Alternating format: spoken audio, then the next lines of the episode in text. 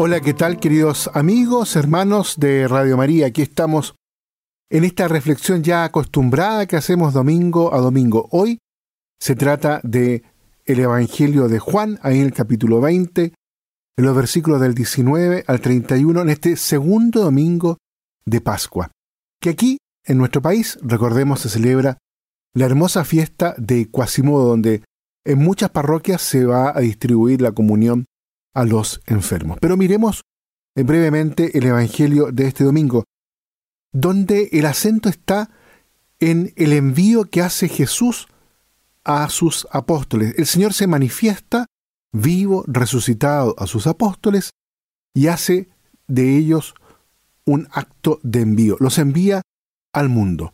Y por eso les regala, en primer lugar, la paz como primer fruto de la redención, que en el fondo se trata de la paz mesiánica, que no es la paz de los cementerios, sino que es la paz, un nuevo orden de cosas, donde el cabrito va a estar pastando junto con el león, como nos recuerda eh, Isaías en este mismo pasaje mesiánico.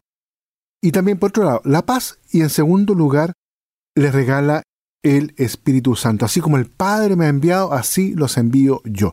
Y el evangelista Juan añade, soplando sobre ellos, insufla el Espíritu Santo, les regala el don del Espíritu Santo. Reciban el Espíritu Santo. A quien ustedes le perdonen los pecados, les serán perdonados.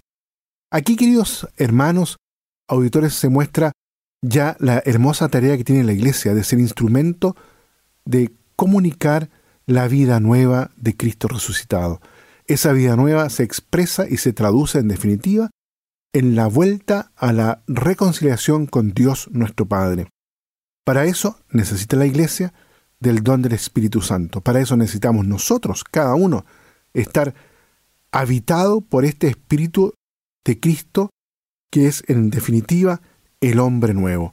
Lo que hace acá el Señor Jesús nos recuerda en cierta medida lo mismo que hace Dios en el relato de la creación, que para poder crear a Adán, lo toma, ¿cierto? Sopla sobre él el aliento de la vida.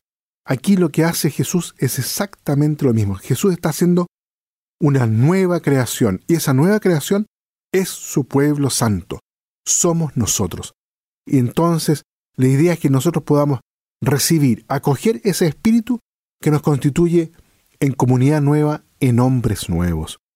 Vamos en este domingo entonces a vivirlo en esta conciencia. El Señor me ha llamado a mí para poder ser instrumento de reconciliación, para poder recibir su espíritu, para poder estar siempre en comunión permanente con Él. Y en la medida que eso sucede, entonces cada uno puede, al igual que Tomás, reconocerlo como el Dios de su vida. Así termina el Evangelio de hoy, con esas palabras de Tomás, Dios mío y Señor mío.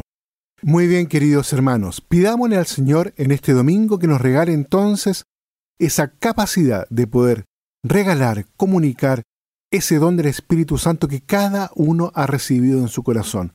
Seamos eso, instrumento de vida de Cristo resucitado. Que Dios los bendiga a todos y a cada uno.